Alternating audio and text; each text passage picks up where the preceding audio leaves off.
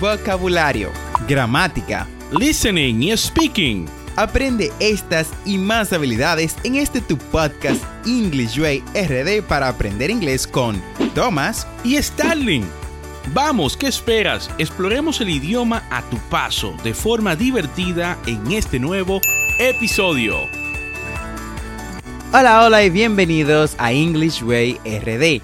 Hoy exploraremos un aspecto fascinante del idioma inglés, los verbos de percepción. Soy Thomas y como siempre seré tu guía en esta emocionante aventura lingüística. Lo primero que debemos de tener en consideración es qué son los verbos de percepción. Estos son una categoría especial de verbos que nos permiten describir cómo capturamos la información a través de nuestros sentidos. En inglés, los verbos de percepción más comunes son see, ver, hear, oír, smell, oler, taste, gustar, en touch, tocar. La importancia de estos verbos radica en su versatilidad para comunicar experiencias sensoriales y enriquecer nuestro lenguaje. Son fundamentales para describir lo que percibimos en nuestro entorno, lo que sentimos al probar un alimento, lo que escuchamos en una conversación cada día y muchísimo más. Veamos algunos ejemplos adicionales, eh, o sea, para comprender mucho mejor cómo funcionan estos verbos. Imagínate que estás en un mercado, o sea, lleno de personas. Puedes decir algo como, I see colorful fruits at the market. Veo frutas coloridas en el mercado. I can hear the music playing in the background. Puedo escuchar la música que suena en el fondo. I can hear the music playing in the background. I can smell the aroma of freshly baked bread. Puedo oler el aroma del pan recién horneado. I can smell the aroma of freshly baked bread. This soup tastes delicious. Esta sopa sabe deliciosa. Mmm. This soup tastes delicious. I touch the fabric of the scarf. I touch the fabric of the scarf. Toco la tela suave de la bufanda. Es bueno destacar que los verbos de percepción están directamente relacionados con nuestro sentido. Cada verbo se asocia con un sentido específico, lo que nos ayuda a expresar con precisión nuestras experiencias. O sea, vamos con see, ver, que está relacionado al sentido de la vista. Hear, oír, está relacionado al sentido del oído. Smell, um, smell, oler, está relacionado al sentido del olfato. Taste, gustar, está relacionado al sentido del gusto. Touch, que es tocar, está relacionado directamente al sentido del tacto. Es importante tener en cuenta que algunos de estos verbos pueden utilizarse de forma metafórica para expresar opiniones, percepciones o emociones. Por ejemplo, I see what you mean. entiendo lo que quieres decir. I see what you mean.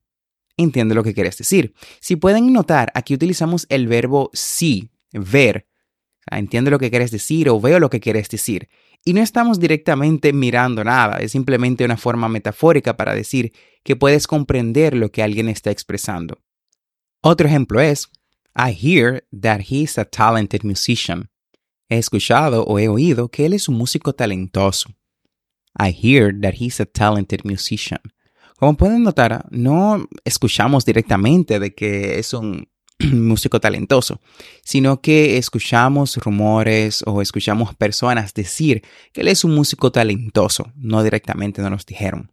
Los verbos de percepción también pueden usarse en diferentes tiempos verbales para expresar eventos en el pasado, presente y futuro.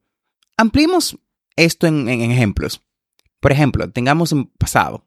Yesterday I saw a shooting star. Yesterday I saw a shooting star.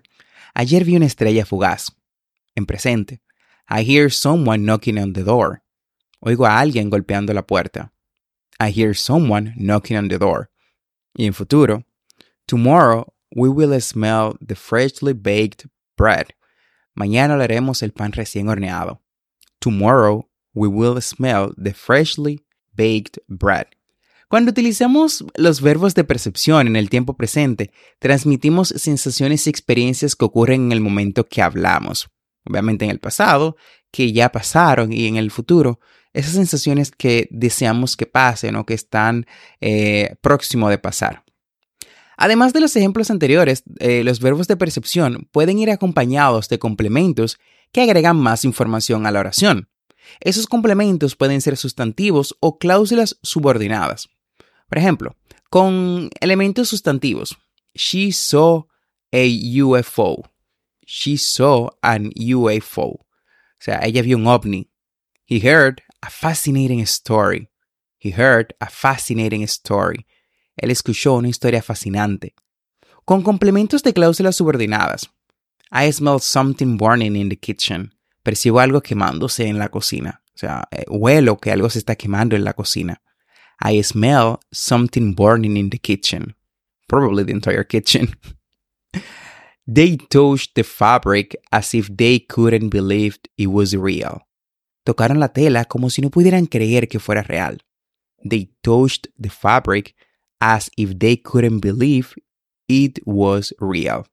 El uso de complementos nos permite agregar más detalles y contextos a nuestras oraciones, lo que enriquece la comunicación. Los verbos modales también pueden combinarse con los verbos de percepción para expresar diferentes matices de percepción. Por ejemplo, I can see the mountains from my window. Puedo ver las montañas desde mi ventana. I can see the mountains from my window. She must have heard the news by now. Ella debe haber oído las noticias para ahora. She must have heard the news by now. Como pueden notar, el uso de can and must y otros verbos modales nos ayudan a expresar posibilidades, certezas o especulaciones sobre nuestras percepciones. Los verbos de percepción también forman parte de muchas expresiones idiomáticas en inglés, lo que enriquece el lenguaje y añade un toque cultural único. Veamos algunas de ellas. I'm keeping an eye on you. Te estoy vigilando.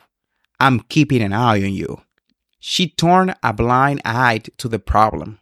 Ella se hizo de la vista gorda al problema. She turned a blind eye to the problem. She has an ear for music. Ella tiene un buen oído para la música. She has an ear for music. Bueno, esas expresiones idiomáticas son parte del patrimonio lingüístico y cultural del inglés, y eso agrega color y sabor a nuestras conversaciones. Y bueno, así concluye nuestro viaje por el fascinante mundo de los verbos de percepción en inglés. Espero que hayas disfrutado tanto el episodio como yo disfruté preparándolo. No olvides suscribirte a este podcast para aprender inglés en tu reproductor de podcast favorito como Spotify, Apple Podcasts, Google Podcasts o cualquier otra aplicación y así vas a obtener actualizaciones semanales de nuestros nuevos contenidos. Recuerda visitar las notas del episodio en English Way RD. Ahí encontrarás las notas de nuestras conversaciones, que trabajamos en cada episodio, las transcripciones y recursos adicionales de nuestro podcast para aprender inglés. Recuerda que tenemos dos episodios semanales, lunes y miércoles. And always, never forget to practice. Practice is the key to success. Recuerda darnos 5 estrellas en Spotify, Apple Podcasts o cualquier otra aplicación que uses para escucharnos. Bye bye for now.